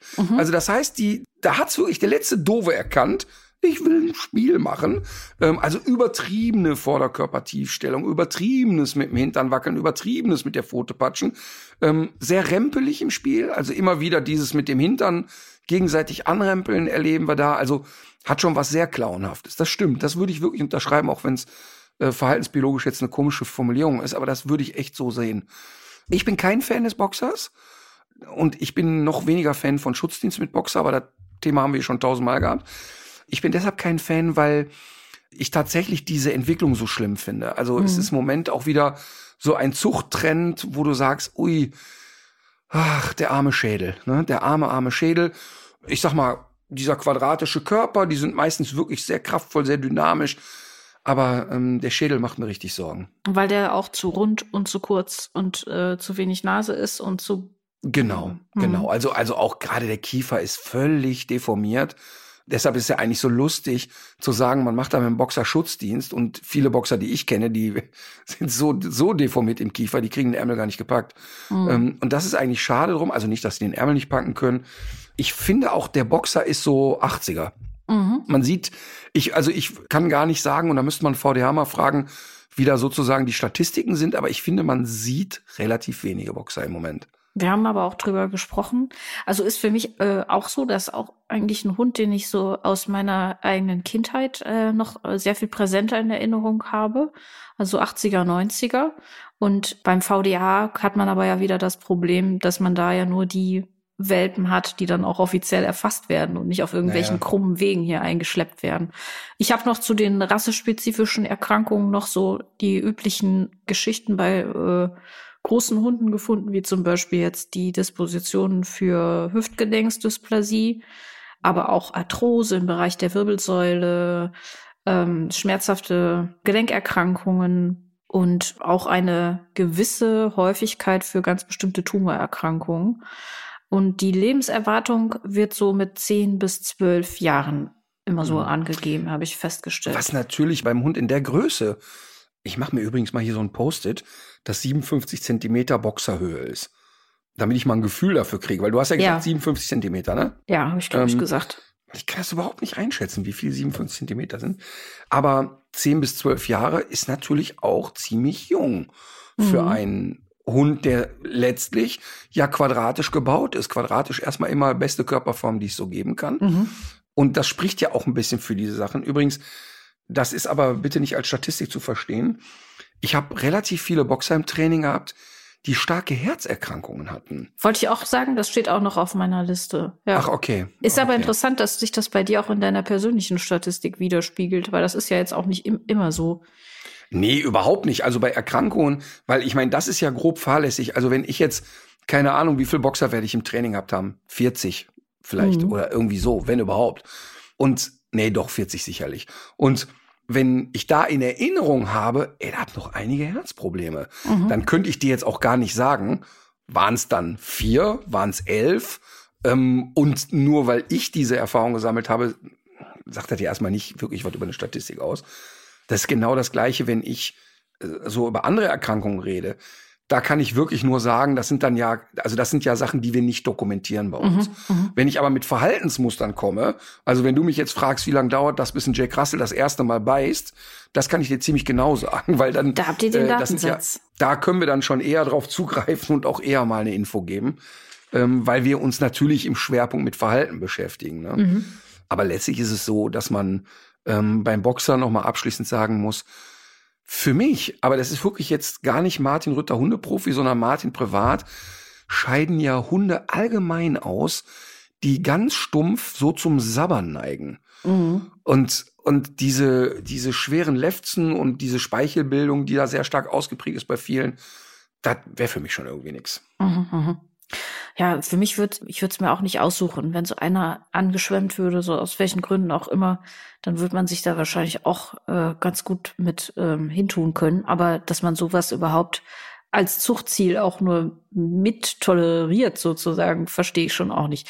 Wo wir gerade ja. aber über diese Auswüchse widersprechen, wir haben ja beim letzten Mal immer so lustig über Mini-Money gesprochen, das sehr kleine ja. Shetty und meine ähm, sportlichen Ambitionen in diesem Zusammenhang. Wir hatten ja durchaus über eine Teilnahme bei den nächsten Olympischen Spielen nachgedacht und ähm, ich sag mal so, das Thema ist auch noch nicht ganz vom Tisch, aber wir müssen auch wir müssen auch beim Thema Mini-Pferde dürfen wir auch die Gesundheit nicht aus den Augen verlieren. Darüber sollten wir auch mal sprechen, weil da gab es natürlich auch noch so ein paar äh, Rückmeldungen aus der Hörerschaft. Ist ja alles ganz lustig, aber äh, da darf man auch nicht dran vorbeigucken. Auch bei den Mini-Pferden gibt es oft diese Probleme ja. mit, mit der Qualzucht. Und das führt mich noch zu etwas ganz anderem, und zwar zu einer kleinen Warte, Klarstellung. Kann ich, kann ich ja, ja, la, lass mich kurz einhaken, bevor du eine Klarstellung machst. Mhm. Ähm, wir hatten ja schon mal hier Bernd Hackel als Pferdeexperten und ähm, war eine sehr anregende Sendung, fand ich, und sehr interessant auch. weil wir ja auch über die philosophische Frage gesprochen haben, darf man sich überhaupt auf ein Pferd setzen? Mhm. Ähm, und ich finde ja auch immer wieder, dass wir Hundeleute uns die Frage stellen müssen, darf man überhaupt ein Tier halten? Aber ich finde gerade zum Thema Zucht und Gesundheit, jetzt aus der Erfahrung, die wir mit der Nager- und Kleinsäuger-Folge hatten, fände ich auch spannend, dass wir uns mal einen Tierarzt, eine Tierärztin suchen, die sich auch mit Gesundheit von Pferden auskennt. Ja. Weil, wie du schon sagst, eigentlich schreit's ja danach, dass der Laie sagt, ja, aber so ein winziges Pferd, das kann auch nicht gesund sein. Ja. Oder ist ein Pferd, was eine Tonne aufwärts wiegt, ist das eigentlich noch irgendwie mhm, mhm. normal oder so? Mhm. Also wirklich laienhaft gesprochen, fände ich eigentlich ganz schön, wenn wir uns da mal jemanden rauspicken. Genau, das machen wir. Und wir haben ja mit äh, der Tierärztin Antje Mergens über die Kleinsäuger gesprochen. Und ihr ist im Nachhinein aufgefallen, dass sie in zwei Punkten, in zwei Punkten hätte sie gerne noch eine kleine Richtigstellung kommuniziert. Und zwar, du hattest Super. ja erzählt von deinem Kaninchtenerlebnis im Studio beim Kaninhop oder wie diese Sportart mhm. heißt. Das an sich kann ja unter Umständen auch völlig tiergerecht sein. Die Tatsache allerdings, dass diese Kaninchen eine Leine getragen haben. Das ist so ein bisschen untergegangen in unserer Folge. Brustgeschirr. Macht's aber nicht besser. Ähm, okay. Ja, genau. Also Leinen gehören nicht ans Kaninchen, ganz grundsätzlich gesprochen. Und dann gab es noch eine Sache, die gehört überhaupt gar nicht zu unserem Kernthema, aber es war ja einfach wichtig, das nochmal klarzustellen. Ähm, es ist gut für die, würde ich sagen, eine Million Euro Frage. Und nicht, dass es hinterher heißt, wenn jetzt jemand aus der Hörerschaft dabei Günther Jauch sitzt. Das habe ich aber falsch im Podcast tierisch menschlich gehört. Kaninchen und Hasen gehören beide zu den Hasenartigen und haben beide Stiftzähne im Gegensatz zu Nagetieren. So ist es nämlich richtig mit, so verhält sich das mit den Stiftzähnen. Ich möchte die Lebenssituation sehen, wo diese Information äh, irgendwann mal ähm, ausschlaggebend ist, aber man weiß das natürlich alles nicht. Und ich finde, es äh, zeugt davon, wie ernst die Tierärztin Frau Dr. Antje Mergens es meint, dass sie, dass es ihr wichtig ist, das noch eben klarzustellen, dass sie sich da geirrt hatte. Nee, und aber auch das ist ja, genau das macht ja oder schafft ja Seriosität. Mhm. Also da zu sagen, äh, Moment mal, eben zweimal drüber nachgedacht, im Eifer des Gefechts hier zwei Fakten durcheinander gewirbelt oder wie auch immer, ist mir ja auch schon passiert und zwar nicht nur einmal. Und Aber ich wir kehren das, genau hier immer unter den Teppich. Wir schneiden es einfach raus. Ja. Äh, nee, aber ich finde es total wichtig, das auch dann klarzustellen und das finde ich zeigt eher von Größe als hinterher ja äh, das, das Kleinen oder, oder es äh, irgendwie unter den Teppich zu kehren. Genau. Übrigens, ich weiß, was auch total bescheuert ist, daran merkt man meine Robotprägung. Du sagst Stiftzähne. Bei mhm. Stift habe ich sofort im Kopf, ein Stift ist ja im Robot der Typ, der so der Kackarsch für alle ist. Ja, ja. Ne? Also wenn da einer im Büro so, fragt, immer, wo ist mein ne? Stift? Ja klar, wo ist mein Stift? Mhm. Ja, der ist Bier holen. Mhm. Ne? Also so, ich weiß ja auch nicht, wie komme ich jetzt darauf? Stiftzähne, Stift. Naja. Wie dem auch sei. Ja. Ich habe heute, deswegen würde ich jetzt am liebsten direkt damit anfangen. Ich habe nämlich heute Bitte. zwei Tipps des Tages. Ich Ach, fange an. Ja, die Frau, ja, die Frau Diktatorin ja. entscheidet ja selber, ob sie einen oder zwei hat. In Zukunft werden sieben Lieder sein. selten, aber manchmal dann doch gibt es ja Sachbücher, die sind so gut geschrieben, dass man die nicht aus der Hand legen möchte. Ich habe das ähm, schon mal hier im Podcast erzählt. Das ging mir zuletzt bei Die fabelhafte Welt der fiesen Tiere von Frank Nischk über die große bunte Insektenwelt. Und jetzt ging es mir wieder so mit dem äh, Buch von Anne Preger über eine sehr unterschätzte Gefahr für unsere Artenvielfalt. Und zwar geht es da um Stickstoff. Das ist nicht nur eine Gefahr für die Artenvielfalt, sondern auch natürlich für uns Menschen. Ähm, dass wir das alles ja sowieso nicht mehr voneinander trennen können, ist ja auch sowieso klar. Also Klima, Artenvielfalt, Gesundheit, das gehört ja alles zusammen. Und dieses Buch, da geht es eben um diesen Stoffkreislauf. Und das ist jetzt aber wirklich nicht nur für Fachleute spannend. Und das ist auch nicht nur für diejenigen spannend, die in Chemie äh, sowieso immer schon gut waren und sich ähm, von Hause aus für solche Dinge interessieren. Und es ist auch keine düstere äh, Weltuntergangslektüre, sondern es geht einfach insbesondere auch darum, wie sich die Natur eben davon wieder erholen kann es ist wirklich eine ganz dringende Leseempfehlung für alle, die sich ein bisschen mehr für die Welt äh, vor der eigenen Haustür interessieren. Und es ist dazu auch noch sehr locker geschrieben. Kapitel 3 zum Beispiel heißt Heißer Scheiß, wie Seevögel Weltgeschichte schrieben. Also sie hat auf jeden Fall auch ein Talent dafür, aus diesem enorm sperrigen Thema eine unterhaltsame Geschichte zu machen. Und das zeichnet dieses Buch ganz besonders aus und vor allem aber auch, dass es uns zeigt, wie wir Teil der Lösung werden können. Und also nur mal so als Beispiel, es ist eben einfach ein Problem, wenn man ganz viele Arten hat, die eigentlich auf eine magere Umgebung angewiesen sind. Also die kommen nur dann zum Zuge, wenn sie ihr Talent ausspielen können, dass sie mit wenig Nährstoffen zurechtkommen. Und dann äh, kommt es durch diese Überdüngung dazu, dass sich plötzlich auch andere Pflanzen niederlassen, die viel schneller wachsen, die drängen die an den Rand. Und das ist so ein Effekt, der dazu führt, dass es immer weniger Arten gibt. Und das hat natürlich Konsequenzen auf die ganze Nahrungskette. Das ist nur ein Zusammenhang, äh, der auch in diesem Buch natürlich eine große Rolle spielt. Und ich finde, es ist ganz eindrücklich, weil man sich vorstellen kann, irgendwann ist es so, als hätte man überall nur noch McDonalds zu essen und ähm, mhm. es gäbe es gäbe überhaupt gar keine Vielfalt mehr und ähm, wie wichtig das ist und und und und wie man den Weg irgendwie da wieder rausfinden kann, erzählt dieses Buch. Also nochmal der Titel Globale Überdosis, Stickstoff, die unterschätzte Gefahr für Umwelt und Gesundheit von Anne Preger. Finde ich total toll, zumal ich es ja immer sehr mag, wenn Menschen mit äh, zumindest Lösungsvorschlägen um die Ecke kommen. Mhm. Es ist ja immer so, dieses, diese Gewitterszenarien aufzubauen oder äh, Leuten immer zu erklären, wie blöd sie alle sind, aber nicht sagen, ja, guck mal, was könnte hier der Plan B sein? Das finde ich immer Horror. Übrigens ja. zum Thema Verdrängen und so, ne, habe ich ja hier ein ganz handfestes Erlebnis gehabt. Ich habe wenn du bei uns im Garten stehst, ist ja links dieser Erdwall, nenne ich den jetzt mal, ja. der so als Sichtschutz ist. Es ist ein großer Erdhaufen und da ging es darum, den zu bepflanzen.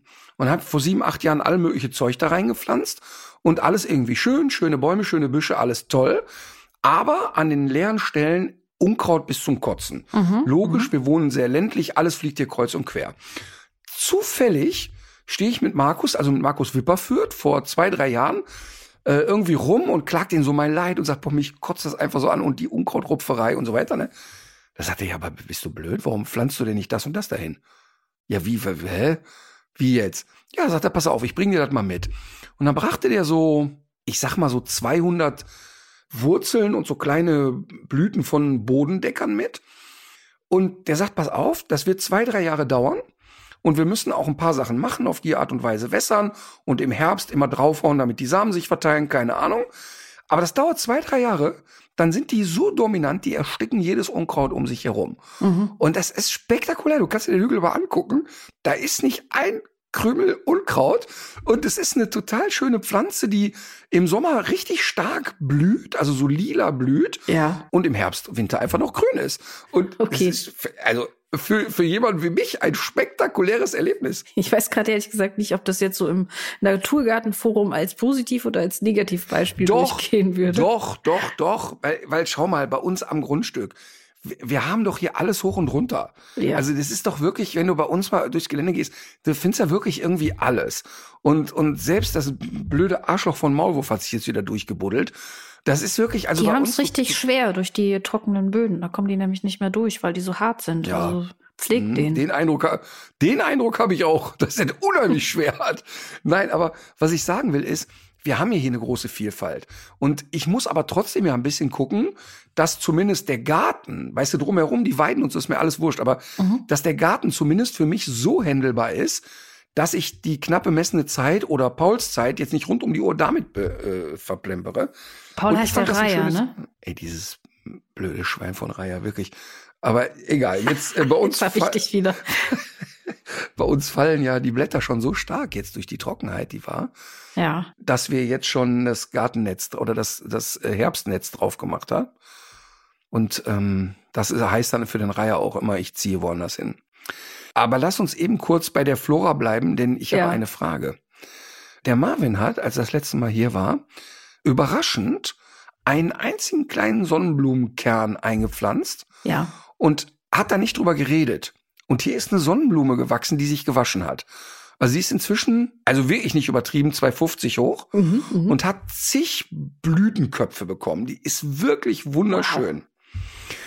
Was mache ich mit dem Ding im Herbst? Also bitte, falls hier jemand äh, oder falls der Schwarm jetzt hier intelligent sein kann, schneide ich das Ding jetzt einfach unten ab, damit er wieder neu sprießt? Oder lasse ich es einfach stehen? Oder was macht man jetzt?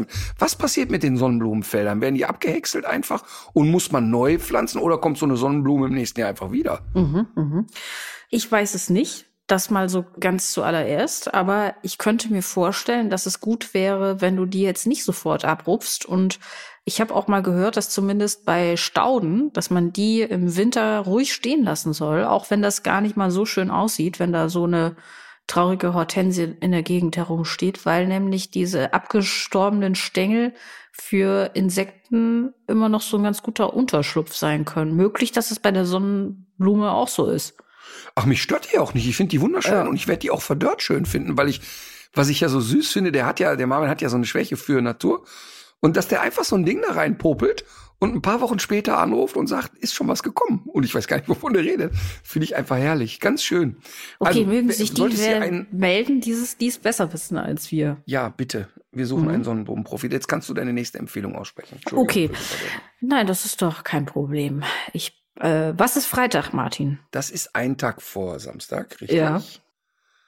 Und, Und? Äh, ich, mir ist es auch scheißegal, weil ich da in New York bin. Aha, wow. äh, es passt ja wirklich super. Ähm, da ist nämlich Klimastreik.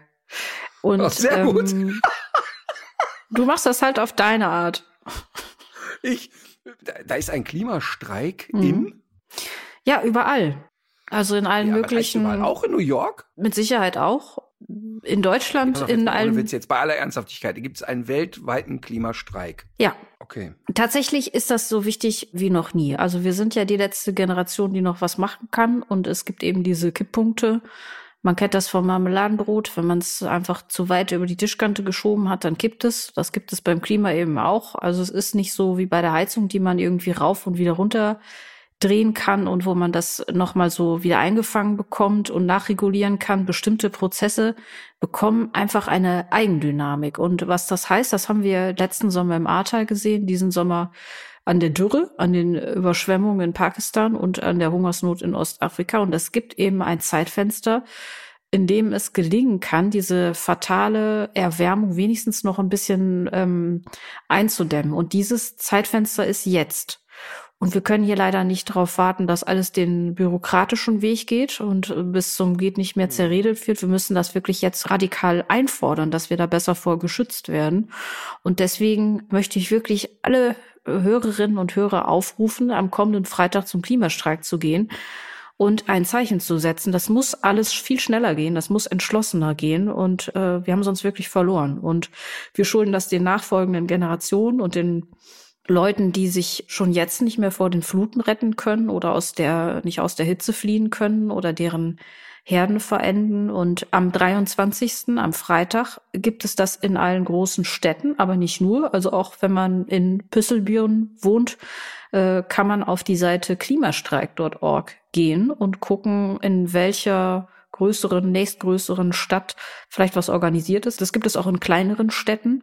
Und auch da ist es wichtig, weil die Sichtbarkeit ist da natürlich auf regionaler Ebene ganz wichtig. Und ich gehe auch in Köln demonstrieren und vielleicht sieht man sich da ja auch. Das ist übrigens auch was, was mich äh, auch überrascht hat. Das hilft tatsächlich, auf solche Demos zu gehen. Also man sieht da viele Leute, da gibt's, äh, das gibt so ein bisschen Energie und Auftrieb und ähm, das hilft auch einfach, wenn man manchmal von dieser ganzen Scheiße auch etwas, ja, wenn man davor so ein bisschen verzweifeln könnte. Also ich krieg jetzt ein derart schlechtes Gewissen gerade. Gut. Nee, tatsächlich, weil du ja ein sehr, sehr ernstes und, und wichtiges Thema ansprichst. Und ich mit der flapsigen Bemerkung, ich bin in New York reingrätsche und äh, da wirklich keinen äh, guten CO2-Abdruck hinterlasse an dem Tag. Oder ich bin ja schon vorher dort. Aber du gehst davon aus, dass es ein weltweites Ereignis sein wird. Ich bin davon ausgegangen. Warte mal, ich kann Also, mal kurz weil gucken. wenn es, weil, wenn es weltweit ist, dann werde ich, zumal ich ja mit Moritz in New York bin, Hm. ähm, wir werden ja gemeinsam also sozusagen einen Vater-Sohn-Ausflug machen. Ähm, dann nehmen wir da gemeinsam dran teil. Und der Moritz ist sofort für sowas zu haben. Äh, der ist, äh, doch, doch, das ist ein globaler Klimastreik am 23. September. Ich, ich, bin mir das auf. Ich glaube schon, dass du irgendwann mal an so einen Punkt kommst, wo es dir wahrscheinlich oder ich könnte mir vorstellen, wo es dir so ein bisschen wie mir geht. Ich habe das ganz, ganz lange habe ich das nicht so zugelassen, auch zu sehen, was so, was so aus dem folgt, was ich so treibe. Mhm. Ne? Ich bin ja auch schon auf Hawaii gewesen, ich war schon in in Südkorea und ich habe das auch total genossen, auch beruflich natürlich, aber nicht immer nur äh, so die Welt zu sehen. Und ich habe das auch immer so als ver verstanden als etwas, was was dazugehört und was auch so zum zum Verständnis auf der Welt auch was dafür irgendwie wichtig ist. Und ich bin mhm. da jetzt aber von ab, muss ich wirklich sagen. Also ich kann dieser Idee, jetzt am Boden zu bleiben, wirklich immer mehr abgewinnen, weil es wirklich auf jede eingesparte Tonne ankommt. Und die Zeit, dass man, dass man irgendwie äh, fliegt, äh, als wäre es Busfahren, und weil es einfach genauso billig ist, die ist für mich auf jeden Fall, Fall vorbei. Und mhm. ich denke da auch, an so kleinere Leute, auch in meinem direkten Umfeld, die ich auch in diesem Sommer schon hab schwitzen sehen. Und ähm, da hat so ein paar mhm. Momente gegeben, da ist mir richtig anders geworden, weil ich habe mir die vorgestellt, wie die wohl in 70 Jahren aussehen. Und ich weiß nicht, du kennst das ja auch bei so Vierjährigen, die sind manchmal hat man den Eindruck, man sieht wie die auch mal aussehen könnten, wenn die mal ganz alt sind. Kennst du das? So von Kleinkindern. Ja, voll. Und Voll. das hat mich so gepackt, diese Vorstellung. Ähm, in was für einer, in was für einer Welt stecken die dann? Und was muss man eigentlich irgendwann mal sagen auf die Frage, was habt ihr in den 20er Jahren eigentlich gemacht? Und zwar, als dieses Zeitfenster noch offen war, als man noch was tun konnte. Mhm. Und das lässt mich irgendwie, mich lässt das nicht mehr los. Und ich glaube, das geht ganz vielen Leuten so. Und es hilft einfach, also sich dieser, dieser Sache auch zu stellen und auch mit anderen Leuten sich zusammenzustellen. Und das kann man sehr gut am kommenden Freitag dann machen. Total. Und damit kein falscher Eindruck entsteht, wenn ich immer so flapsig dann damit umgehe, ist es ja auch ein bisschen meine Art, mit Dingen umzugehen. Und ich bin total bei dir. Ich, ich kann für mich auch sagen, dass ich an vielen Stellen viel nachdenklicher bin, viel aktiver bin, ähm, gewisse Dinge völlig anders mache als noch vor fünf Jahren. Mhm. Ähm, das ist so. Ich auch. Ja, es kommt aber jetzt das große Aber. Tatsächlich ist es für mich unheimlich schwer. Also ich weiß ja, wie mich der Kontakt zu Menschen prägt mhm. und wie gerne ich mit Menschen in Austausch bin und wie sehr ich fasziniert bin, wenn Menschen mir etwas erzählen. Mhm. Und das habe ich eben auch ganz stark erlebt mit Menschen, die entweder aus einem völlig anderen Kulturkreis kommen mhm. oder einen anderen Kulturkreis kennenlernen durften. Mhm. Und ich finde es äh, wirklich für mich sehr schlimm und befremdlich, meinen Kindern das nicht zu ermöglichen und nicht zu sagen, ey, geht in die Welt, schaut euch die Welt an und bereist diese Welt. Zumal ich dann immer im Kopf habe, ja, wir müssen alle etwas dazu beitragen. Das ist richtig. Trotzdem muss man aber auch sagen, dass das wirklich ganz wichtig ist, dass wir es machen. Aber ich auch ein bisschen davon genervt bin, dass mir an vielen Stellen auch suggeriert wird, dass ich ja immer die freie Entscheidung habe und ich muss es alles immer regeln. Mhm. Ähm, aber die, die großen Dinge sehr zögerlich entschieden bis gar nicht entschieden werden. Das rechtfertigt nicht mein Verhalten, mhm. das ist völlig klar. Aber trotzdem denke ich immer, es ist gut, mit den kleinen Schritten anzufangen, mhm. aber viel wichtiger und auch mindestens so wichtig ist es ja, dass auch die großen Entscheidungen kommen. Und deshalb ist so ein Tag auf die Straße zu gehen total wichtig, finde ich auch. Ich, äh, ich sehe das, ich sehe das wirklich sehr, sehr ähnlich. Und ich glaube auch, das habe ich hier auch schon öfter mal gesagt. Wir haben uns viel zu lange auch so individuell gegenseitig ähm, bezichtigt, ne? Was der eine äh, tut und und ähm, was der andere darf und so weiter. Und ja. ich habe auch mal gelesen, dass dieser ganze persönliche CO2-Abdruck, den man ja für sich berechnen kann, dass das eine Erfindung der ähm, fossilen Energielobby ist. weißt du, dass die so gesagt haben, ja, mhm. rechne du mal schön deinen CO2-Abdruck äh, ja. aus, weil das lenkt nämlich sehr schön davon ab, was wir ja alle schon seit 40 Jahren wissen, worauf die ganze Geschichte hier nämlich zusteuert und wir haben nämlich genau nichts daran getan, sondern wir haben da einfach eine unanständige Menge von Geld mitverdient dafür, dass jetzt irgendwie alles kaputt geht. Ich glaube, das ist so ein bisschen so wie mit dem Fleischessen auch. Also die abstrakte Vorstellung, dass dafür irgendwie ein Tier stirbt, ist die eine Sache. Und ähm, das andere aber mal so auch so in seiner emotionalen Tragweite erfasst zu haben, ist noch mal was anderes. Das ist noch mal ein anderer Schritt. Den sind viele noch nicht gegangen. Und wenn man den aber einmal gegangen ist, dann wird es nämlich immer schwerer. Und äh, ich glaube auch, dass wir auch nicht erwarten können, dass von den 80 Millionen Leuten, die in Deutschland leben, jeder sich ständig über jede einzelne Konsumentscheidung und deren Folgen im Klaren ist. Und das ist, glaube ich, auch wirklich ein großes Problem, dass man ähm, es gibt einfach Leute, die haben auch noch andere Sorgen. Und ich glaube auch, dass das nicht zu nichts führt, wenn man sich gegenseitig dafür verurteilt. Ja. Okay, also ich werde rausfinden, ob am 23.09. in New York was ist. Und wenn das so ist, werde ich mich mit Moritz genau dahin stellen und möchte da auch den kleinen Beitrag dazu leisten. Und du könntest immer noch den Flug äh, kompensieren. Das, das, äh, das weißt du ja auch, ne? Das ist diese Atmosphärgeschichte. Das, weiß hm. das weiß ich wohl. Ablasshandel wie in der Kirche. Tja, aber besser als nichts. Nee, voll. Ach, total. Total. Äh, ich habe auch eine Empfehlung und die ist, äh, wenn ich an die Sachen denke, die du empfohlen hast. Aber hey, das spiegelt auch sehr stark uns beide wieder. Ja. Ich möchte euch wirklich empfehlen, wenn ihr Sachen habt, wo ihr immer wieder denkt, boah, das müsste ich eigentlich mal machen. Oder das müsste ich eigentlich mal kaufen. Ähm, Oder das müsste das. ich eigentlich mal lassen. Oder das müsste ich eigentlich mal lassen. Aber ich weiß nicht, ob du das kennst, ne? Aber ich mache, weiß ich nicht, seit sechs Jahren meinen Kleiderschrank auf. Mhm. Und das, es hat so eine Schiebetür. Mhm. Weil der Raum, in dem der Kleiderschrank steht, außerordentlich klein ist. Und es hat eine Schiebetür. Ja. Und diese Schiebetür ist aber, wenn ich die zu schnell aufmache, macht's immer klack und da fliegt eine Rolle raus. Ich kann die also nur in Zeitlupe machen, weil der Stopper oben weg ist.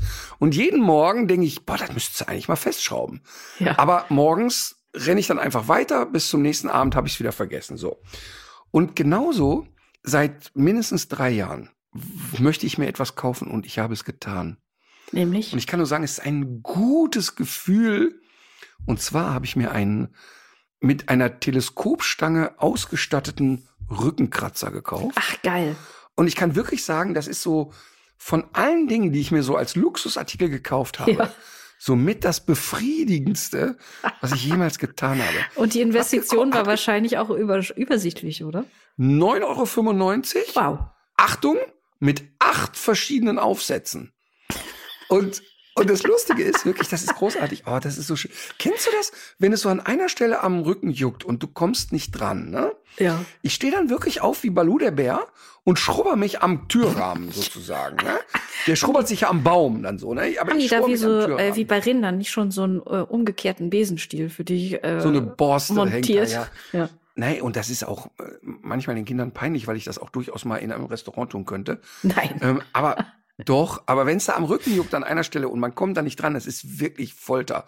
Und kennst du dieses, wenn man dann diese Stelle befriedet hat, dass es aber genau an einer anderen wieder anfängt und man im Prinzip irgendwann juckt der ganze Rücken. Ja.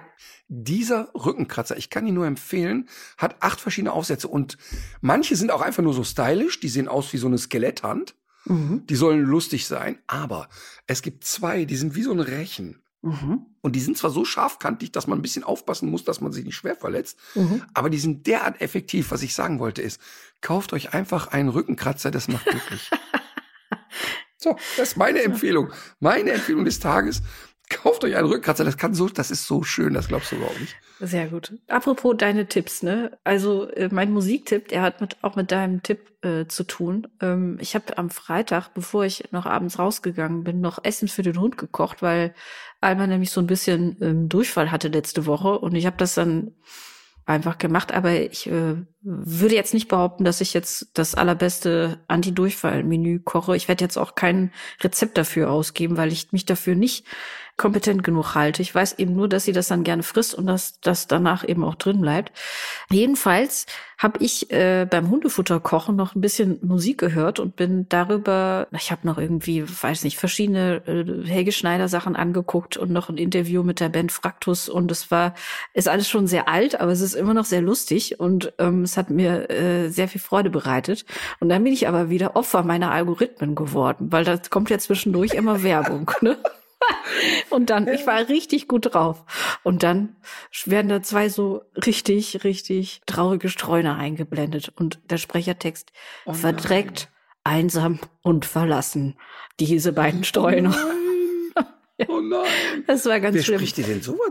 Was war das, eine Werbung für ein Tierheim, Ich glaube, es war, es war, ich, es war eine Tierschutzorganisation, also völlig berechtigt und in Oh Gott, Ordnung. Aber gemein. aus meiner lustigen, aus meinem lustigen Abend wurde nichts. Was auch sehr schräg war, war, dass einer dieser Streuner Veronika hieß. Was ist denn das für ein Name für ein, für einen Hund? Okay. Äh, das waren jedenfalls sehr viele Gefühle auf einmal, die auch kaum miteinander in Einklang zu bringen waren. Und deswegen bin ich dann nämlich auch irgendwann gegangen. Denn ich hatte mir deinen Tipp aus der letzten Woche zu Herzen genommen und bin mal wieder auf ein Konzert gegangen. Am Freitag. Wo waren wir denn? Ich war bei der Liga der gewöhnlichen Gentlemen. Das ist eine Band aus Hamburg und Berlin. Und äh, das ist so eine Popband, die so wirklich sehr gut äh, gelaunte Musik über widrige Lebensumstände, kann man vielleicht sagen. Und von dieser Band wünsche ich mir jetzt auch ein Lied. Und zwar Jeder auf Erden ist wunderschön, sogar du. Und guckst mich dabei an, oder was? Ich wollte deine Reaktion sehen, wie du dies, Ja, ja. diesen Titel findest. Nö, ach, ich. Ich dachte, das Ach, trifft dein ja, deine, Humorzentrum. Gehässig, deine Gehässigkeit. Ich finde dieses sogar du in Klammern, das finde ich großartig. Ist auch wirklich ein gutes Lied. Okay, pass auf. Ich möchte ein Lied von äh, Bosse, Mhm. äh, Axel Bosse, äh, empfehlen. Und ich kann dir sagen, wie ich drauf gekommen bin. Ähm, Ich kann es dir auch sagen, wie du drauf gekommen bist.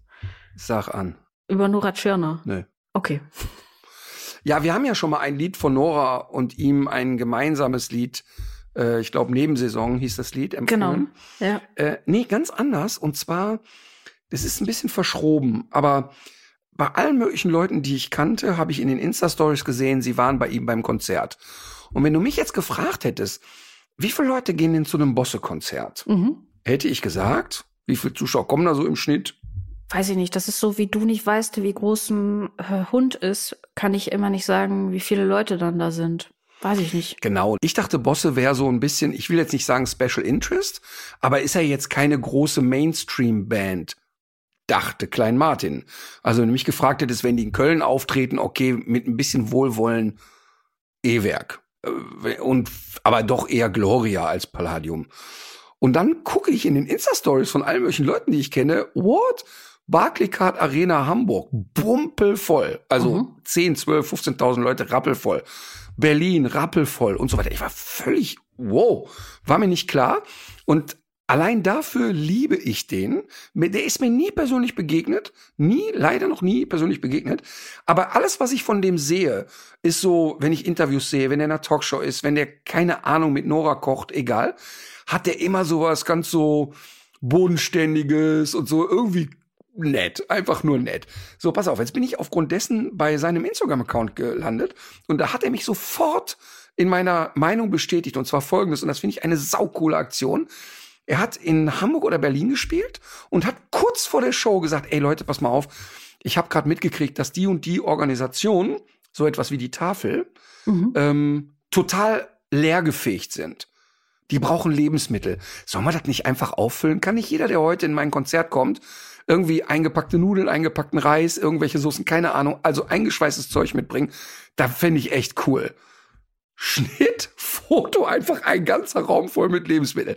Und dafür könnte ich den knutschen. Das ist die beste Aktion, die man überhaupt nur machen kann. Mhm. Und ich war richtig gerührt und äh, toll, einfach toll. Diese Idee ist cool und das umzusetzen ist cool und dass auch die Fans sagen, alles klar, ich bringe in die Halle ein Paket Nudeln mit. Mhm. Ähm, das klingt jetzt erstmal einfach, Mhm. hat aber zur Folge der ganze Apparat hinten dran. Liebe Security, alles, was die hier reinbringen und im Zweifel ein Wurfgegenstand sein könnte, Mhm. wie ein Paket Nudeln und so weiter, bitte mit reinlassen. Also das ist alles nicht so einfach. Dann muss das ja wieder abtransportiert werden und so weiter. Und das hat er gemacht und das fand ich wirklich toll. Und äh, möchte deshalb ein Lied von ihm empfehlen, das da heißt Müßiggang. Müßiggang. Okay, ist notiert. Ist es nicht besser, wenn man dann einfach Geld spendet, als wenn man jetzt irgendwie eine 500 Gramm Packung Rigatoni mitbringt? Mal ganz dumm gefragt. Also offensichtlich stand er ja im Austausch mit einer Ah, ja. dieser Organisationen. Ja, cool. Also der hat jetzt nicht einfach gesagt, ich schmeiß den das mal willkürlich vor die Tür, Mhm. ähm, sondern das hörte sich so an, als hätte er sich da vorher Gedanken zugemacht. Und Super Sache. ja, und ich finde auch dieses Bild, was da entsteht, Ja. das finde ich auch sehr wertvoll. Also weißt du, dass da 10.000 Leute kommen und jeder zweite hat ein Paket Nudeln und einen Sack Reis unterm Arm. Finde Mhm. Ich stimmt. mega. Finde ich Ja. ganz toll. Finde ich wirklich ganz toll. Hat mich sehr äh, bewegt. Sehr schön. So. Boah, das haben wir ähm, aber heute echt sehr lang gemacht. ja, und tut mir leid. Ich habe auch viel geredet. Nee, ich habe ich hab zu Anfang vor allen Dingen wieder viel zu viel geredet. Ähm, aber ich kann das sowieso nicht leiden, wenn du zu Wort kommst, denn ich war beim FC im Stadion und ich habe hier wirklich so ein unfassbares. Also der, der kam, ich, ich sitze ja immer beim Lutz in der Loge und dann kam der Wer ist kam denn Lutz? zu mir und gesagt, pass, ähm, Lutz Wingerath, ganz guter Typ, ist Geschäftsführer von den Kölner Sportstätten. Mhm. Ähm, ein, Mann, der sehr das Herz am rechten Fleck hat, ähm, hat einen Tierschutzverein gegründet, hat so ein, so ein mobiles Krankenhaus quasi für Hunde gebaut und so, äh, echt ein super Typ. Mhm. Und da kann ich manchmal mir ein Spiel angucken und so. Und wir tippen da immer, da haut irgendwie jeder einen 20er in den Pott und der Gewinner kann dann entscheiden, für welchen guten Zweck das Geld gespendet wird. Also wirklich sehr nett. Und dann kam einer seiner Gäste zu mir und sagte, "Aber ich muss dir das mal sagen, ich höre immer euren Podcast. Und sagt, ah, zu Anfang, ich sag's ganz ehrlich, habe ich gedacht, boah, die reden mir aber ein bisschen viel privat. Eigentlich wollte ich da mehr über Hunde erfahren. Und inzwischen sagt er, ich liebe das. Und ich finde das so schön, dass man so ein bisschen hinter den Kulissen erfährt. Aber, und dann kam, ich würde sagen, die komplette erste Halbzeit eine geschlossene Lobhudelei auf Frau Adig. Ach, guck. Ich konnte noch so Hast du das sagen, nicht aufgenommen? So nett ist die gar nicht. Und äh, wir, ich möchte das auch nicht überbewertet haben und so weiter. Aber ich kam, konnte den da nicht von abbringen. Der hat dann auch, wollte auch ein Foto für seine Frau machen und so. Und äh, soll ich liebe Grüße bestellen. Und das ist Herzlichen wirklich, Dank. kann ich ehrlich sagen, das ist immer schön. Das ist einfach schön, wenn sowas kommt. Dann kann ich das nämlich gerade rücken. So, wir haben heute sehr lang gemacht. Das ist nicht schlimm. Ich hoffe, ihr habt es ausgehalten. Und nächste Woche werden wir auf jeden Fall reden über Tierkommunikation Mhm. und die Kommunikationsmöhre. Ja, darauf freue ich mich ganz besonders. Der nächste Cliffhanger. Ja, dann in diesem Sinne, legt euch wieder hin. Legt euch wieder hin.